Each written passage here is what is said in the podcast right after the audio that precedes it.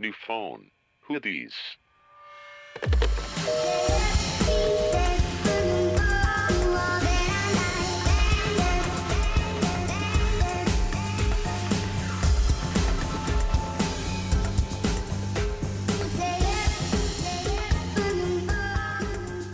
Ok, hola amigos, bienvenidos a otro mini phone o más bien New Phone and Chill, la nueva sección de New Phone que sale los miércoles y bueno, acorde a nuestro calendario, hoy toca Abducted in Plain Sight. Estoy aquí con Michi. Hola. Y ya. Y me encantan estas introducciones super bebés así de con alguien y nada más. Exacto, con solo una amiga y no más, porque la vida es una serie interminable de, de responsabilidades. Y pues bueno, eh, ¿qué te, bueno, first of all, pues este es un documental de cómo un pedófilo, pues sí, o sea, yo creo que sí era un pedófilo, Sí, obvio sí. Pues. No, y sí sale al final, ¿no? Que sí era. Ajá, va como metiéndose en la vida de toda una familia de Estados Unidos. Todo está basado en como cosas reales. Y cómo pues acaba secuestrando a la hija dos veces y abusando sexualmente de ella. Y yo creo que lo que más da miedo es ver cómo literalmente les lava el cerebro para que creyeran que era bueno y dejaran a este hombre de cuarenta y tantos años dormir con su hija de doce. Entonces, yo creo que está muy bien hecho porque a cada cinco minutos da un giro inesperado y estás como what the fuck, what the fuck, what the fuck. Pero bueno, así como en términos generales, ¿qué te pareció, Michi? Para después irlo como ya desmembrando cachito a cachito. Sí, pues yo creo que, no manches, es que fue como escalofriante y a la vez, la neta es que había un buen de cosas que se podían hacer como para que no, o sea, para que no se, se dieran esas situaciones. Por ejemplo, los papás, como dijiste, de que le hizo Coco Wash Canyon y entonces pudieron haber dicho que no muchísimas veces, pero es que literal hasta se metió con los papás, entonces ahí creció la amenaza del pedófilo. Está cañón esa parte, cuando dice que pues tuvo una aventura de que con el papá y con la mamá, el pedófilo. Y entonces como que con eso los amenazaba internamente como para poder estar con la niña. Exacto. Sí, o sea, a mí me impresionó como la inteligencia y la capacidad del tipo y lo hábil que fue como para hacerse pasar como por un amigo primero de la familia y luego como un hombre respetable. Y al principio tú vas viendo como el testimonio de la víctima, que bueno, ahorita ya es señora, pero como dice que ella lo llegó a querer como un padre y cómo va como transformándose ese amor a que lo quiera como su pareja. Y como este hombre para, como dices, comprar el silencio de los padres, pues abusa sexualmente de ambos. Y es como una manipulación mental cañona, porque le dice a la mamá como, si tú dices algo, le voy a decir a tu esposo que nos echamos. Y al esposo le dice lo mismo. Y ves al hombre así como con toda la pena del mundo decir que sí tuvo sus que veres sexuales con este güey. Pero, o sea, yo la verdad, así en mi opinión personal, cada cinco minutos quería darle unas patadas en el cráneo a esos dos padres. O sea, ¿cómo, ¿Cómo se te ocurre? O sea, yo creo que esto reflejaba muy bien como el Estados Unidos de 1970, donde no había, no había internet, no había información de qué era la pedofilia, o sea, y lo entiendo, pero como todo este aire de ingenuidad en toda la cinta de, ay, es que no sabíamos y nos caía bien, la rapta una vez y todavía como por quedar bien con la sociedad, o sea, como con sus amigos y las otras familias gringas y así, lo absuelven en la corte y dicen no le hizo nada a mi hija y se la vuelven a secuestrar. O sea, yo estaba enojadísima. Sí, Entiendo que, que en etapa adulta, pues sí, ya no hay nadie más responsable por ti que tú mismo. Pero ver cómo estos estúpidos padres, su niña chiquita y dejándolo dormir con un señor de 40 años, o sea, te juro yo lo veía y decía, son los peores papás del universo. O sea, y los entiendo como víctimas, pero no justifico su actitud como padres. No, está cañón. Porque lo que dijiste, como les decía, como, es que yo de terapia necesito quedarme a dormir con su hija. ¿Cuántos años tenía ahí? Como, no me acuerdo. Pero estaba muy chiquita. Sí, menos como de- 14, ponle. Que, que se tiene que quedar a dormir. Y es como, sí, dejábamos que él se metiera a su cuarto y se quedara a dormir con ella. Yo, o sea, en mi mente decía Sí, como, porque era el... porque el friend, el vecino. No, algo realmente asqueroso. O sea, yo no sé de que últimamente ando con el corazón muy roto por lo de Living, Neverland. No sé cuándo voy a volver como a querer a Michael Jackson, a poder oír su, oír su música, pero encontré muchas similaridades Sí, de cómo el agresor primero se gana como las confianzas de los papás, porque pues para llegar a un niño primero tienes que entrarle por el papá. Y después como la manipulación psicológica al niño. O sea, está cañón. sí, está, está, está cañón. Justo yo también me acordé de Living Netherland, o sea, ahorita que lo estamos hablando, obviamente no, no antes, porque no había salido nada, pero sí está cañón. Y bueno, como que la primicia ahí, porque el título es como Abducted, yo pensé que era algo sobre aliens, y en estricto sentido, pues más o menos sí tiene que ver, porque él engaña diciendo que, que se tienen que reproducir, porque son los últimos de que de tal planeta que lo pueden salvar y según y le pone grabaciones como de aliens como para lavarle el coco y se la lleva a México y se casan. Eso está cañón, como en México sí se casan, ¿no? Sí, en Mazatlán. Y a él lo encarcelan en México cuando lo cuando lo encuentran los papás gracias al FBI. Y sí, y como dices, o sea, ni siquiera es como que se abriera un caso, o sea, el caso era como de secuestro y luego ya lo llevaban a pedofilia, o sea, no era como algo que era conocido ni algo como estructurado, eso está cañón. Sí, yo creo que pues es en lo que se esconden los papás, de que no sabíamos que eran los pedófilos, de que habíamos escuchado, pero a mí me pareció repugnante la mamá. O sea, cuando ella cuenta de que, ay, no, es que tuve mis que veres con este hombre, o sea, como que siento que todavía lo recordaba como con cierto cariño o placer, o, o era como su crush, que se la había echado, y yo decía, ¿cómo carajo? O sea, ¿qué clase de madre eres si tú sabías que quería a tu hija de que como carne, ¿sabes? Sexualmente. Sí, porque aparte O sea, el poder de manip... Sí, sí, sí. Ajá. O sea, de que, ah, bueno, que lo que dices, o sea, ni siquiera fue como que ya después de que la secuestró y ahí, o sea, se acabó la relación, siguió todavía y todavía se veían y todo eso. Yo decía, no lo puedo creer, o sea, después de que se casó con tu hija de 14 años. No, no, no, yo me quedé con una sensación como de impotencia, de asco. O sea, me encabroné, así. O sea, y no sé qué me enojaba más, sí, como las actitudes del güey ir como traqueando como su estrategia de manipulación o los pendejos papás. Así. Y pues, y, y ya, y al final, en el juicio, ah, porque hay un juicio muy No. duro. Aparte el juicio, fue- el juicio, ¿cuándo fue? eh? Ya fue en épocas, entre comillas, modernas, ¿no? Ahorita busco el año. Sí, pero sí, el, el juicio ya fue moderno y además, cuando ella empezó a hablar, salieron más niñas que también habían sufrido por él, este, acoso y abuso.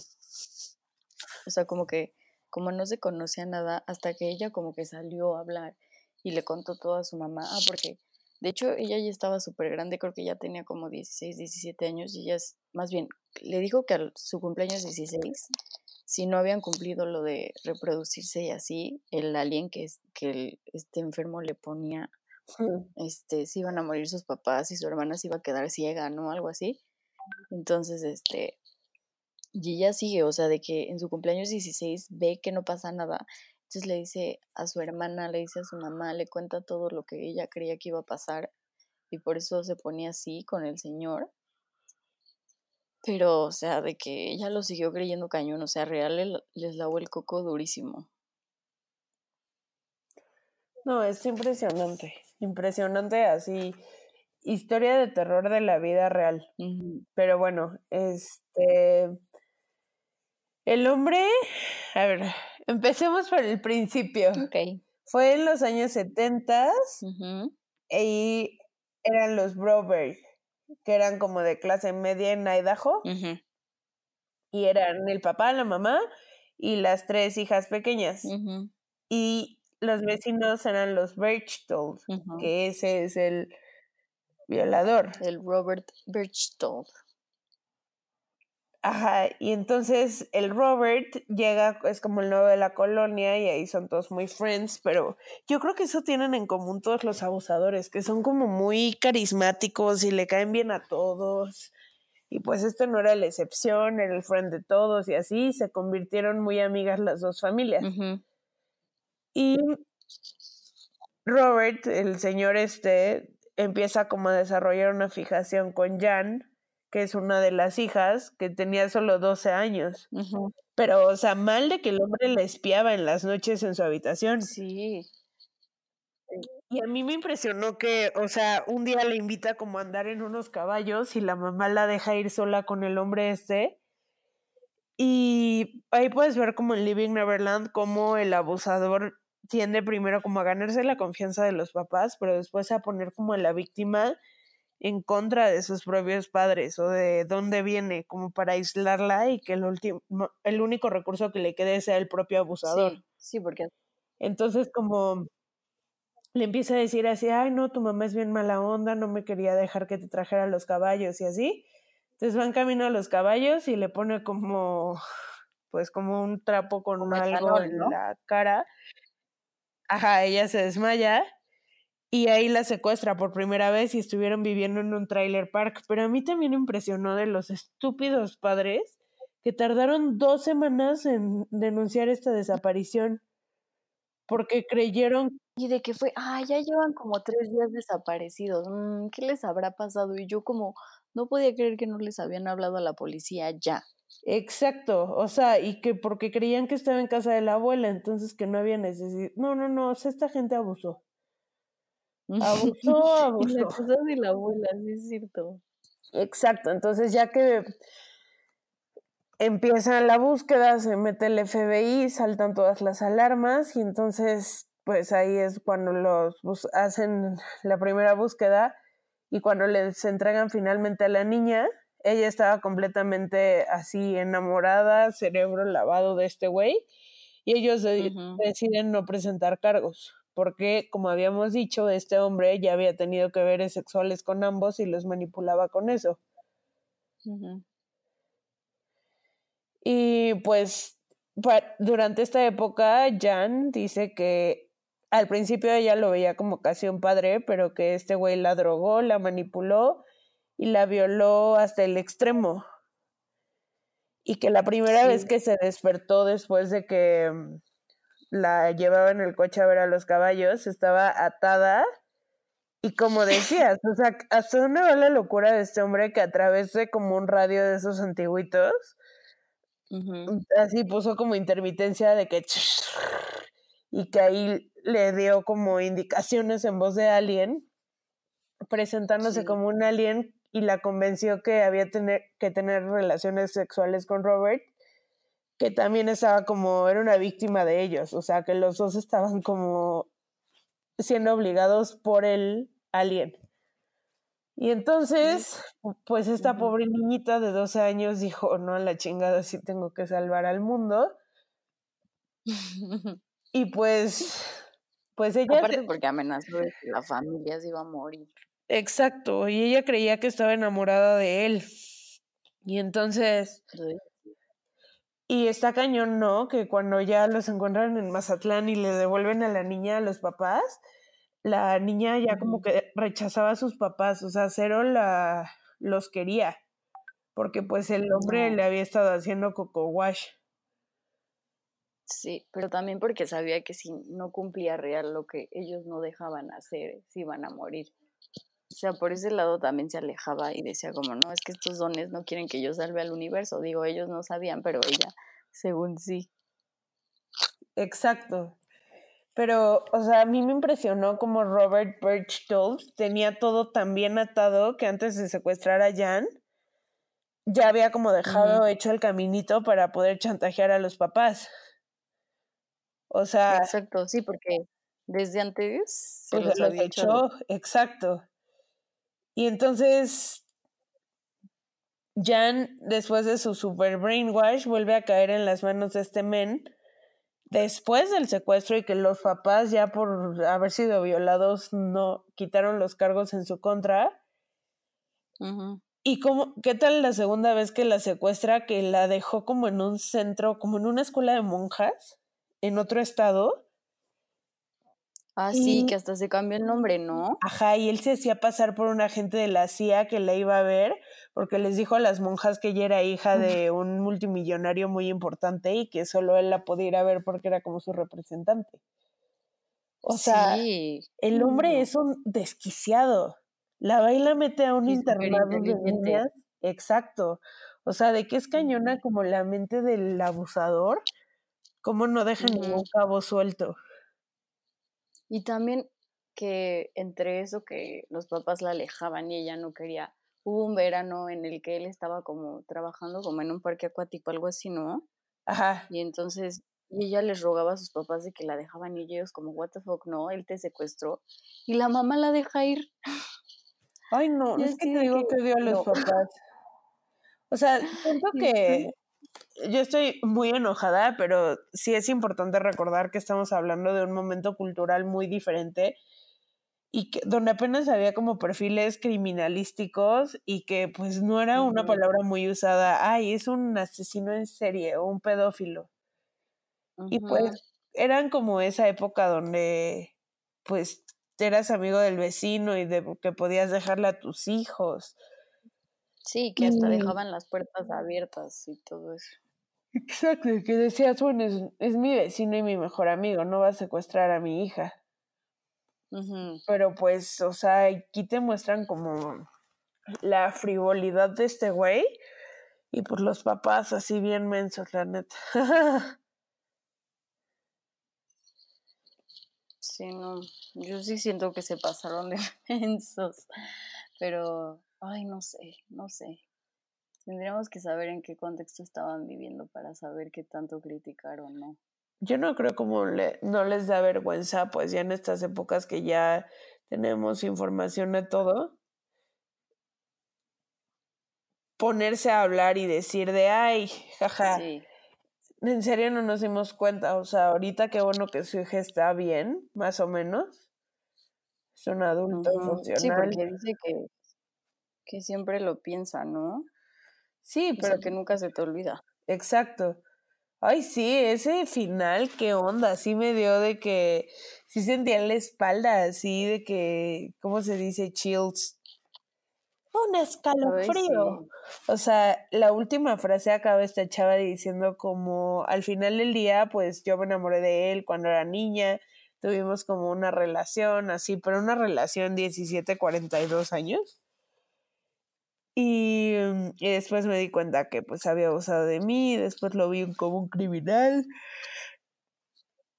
Y al final dice, pero hoy, o sea, la imagen de Robert Bridgefold es algo que pienso todos los días de mi vida.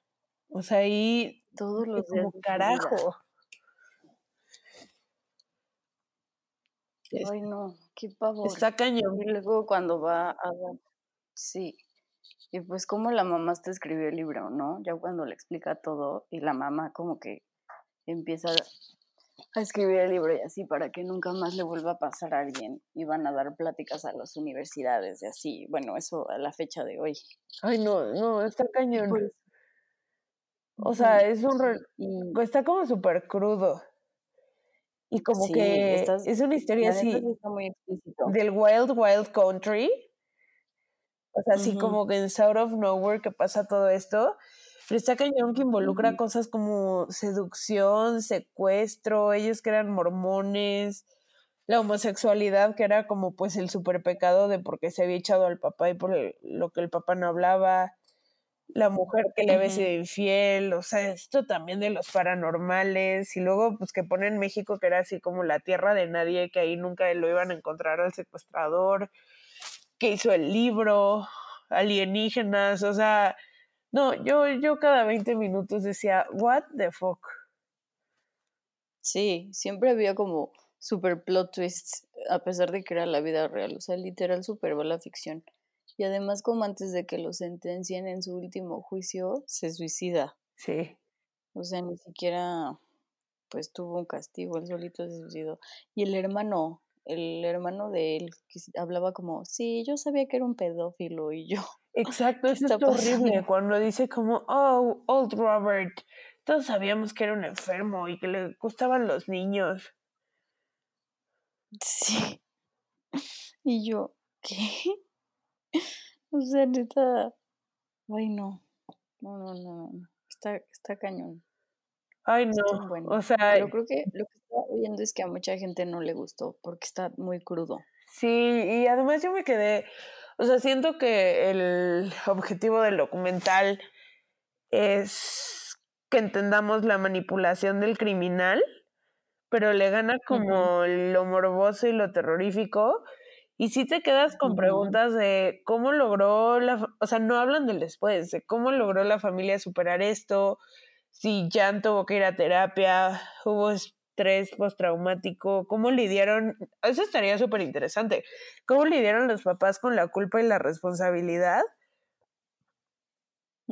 Y, o sea, imagínate. Sí, sí, sí, porque como que se ve que ni siquiera lo han. No, porque... O sea, digo, nunca lo vas a superar, pero ni siquiera está como bien hablado. O sea, como que hay un buen de cosas que les da pena decir, aunque las dicen como que no ves que se las crean.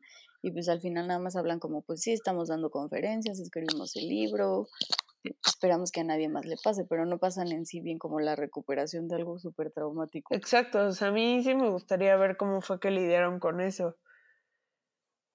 Y pues bueno, y siento que lo que está bien es que pues tú ves como una víctima de abuso que pudo como superarlo y y pues dar su testimonio años después, ¿no? Como que eso puede ser como una luz para la gente que ha sufrido abuso y ver que esta chava, a pesar de haber sido secuestrada dos veces y así, pues ya lo logró. Ay, sí, pero no, sí, sí está muy terrorífico, la neta. Sí, yo creo que a Nat sí le dio mucho miedo verlo. Por eso no lo grabó. Exacto. Por eso no está aquí. Porque no puedo soportarlo, su corazoncito. Ella no podía con esto. Ay, no, pero sí está, o sea, la neta sí tienes que tener como estómago para ver estas cosas. Como nosotras. y yo creo que, hasta buscamos ilegal el Living Never. Exacto. Yo creo que pues es un documental que acerca de lo terrible que es guardar silencio y que pues, la mejor manera de luchar contra el silencio es obviamente hablar y aunque te dé miedo como nato así, aunque sea incómodo, pues creo que solo hablar va a evitar que estas cosas que pasen a plena vista de todos dejen de pasar o dejen la palabra normalizar está de broma, de broma de moda, pero pues o sea, solo como subiendo contenidos así de crudos y como diciendo, ah, este güey era un pedófilo, pues se en la cotidianidad la denuncia de este tipo de actos. ¿No? Y bueno, la empatía yo creo que se forma cañón al conocer la experiencia de otro. Entonces, bueno, conocer como lo que nos salió, pero pues el dolor de una víctima de pedofilia es lo que nos recuerda que debemos seguir indignándonos y denunciando todos estos casos. Este, Amix Mitch, ¿tú quieres decir algo más? bueno, aparte de todo eso es que sí, o sea, si hubiera hablado desde un principio, se hubieran como evitado muchísimas cosas no hubieran llegado hasta acá. Listo. Después de estos miles, ya, ya no fue un problema técnico, fueron dos problemas técnicos. Ay, no, o sea, esto está así duro, neta los queremos porque nos está costando un huevo grabar esto. Aparte, no sé por qué nos estamos ahogando en un vaso de agua. Ay, sí, así muertas. Sí. Rip in re. Pero bueno, es importante la comunicación con sus papás. Con todos, esta época no lo era, pero en esta sí es y hay muchísima información. Y este. Entonces, pues ya tendrán que ser las malditos abusadores de menores un poco más listos, porque ahora la gente ya posee mucha más información y no pueden chamaquearse. No, no. A los papás de esta manera, como vimos en el documental. Y pues Y, bueno, pues, amigos, Sí, ya. próxima Este es el semana, penúltimo. Subtle Art of Not Giving a Fuck. Espero que les Ay. haya gustado. Lo amo, neta, me enamoré. Les trajimos esto con todo el esfuerzo de nuestro cuerpo y nuestra capacidad tecnológica. Esperamos que les guste. Adiós. Besos, bye.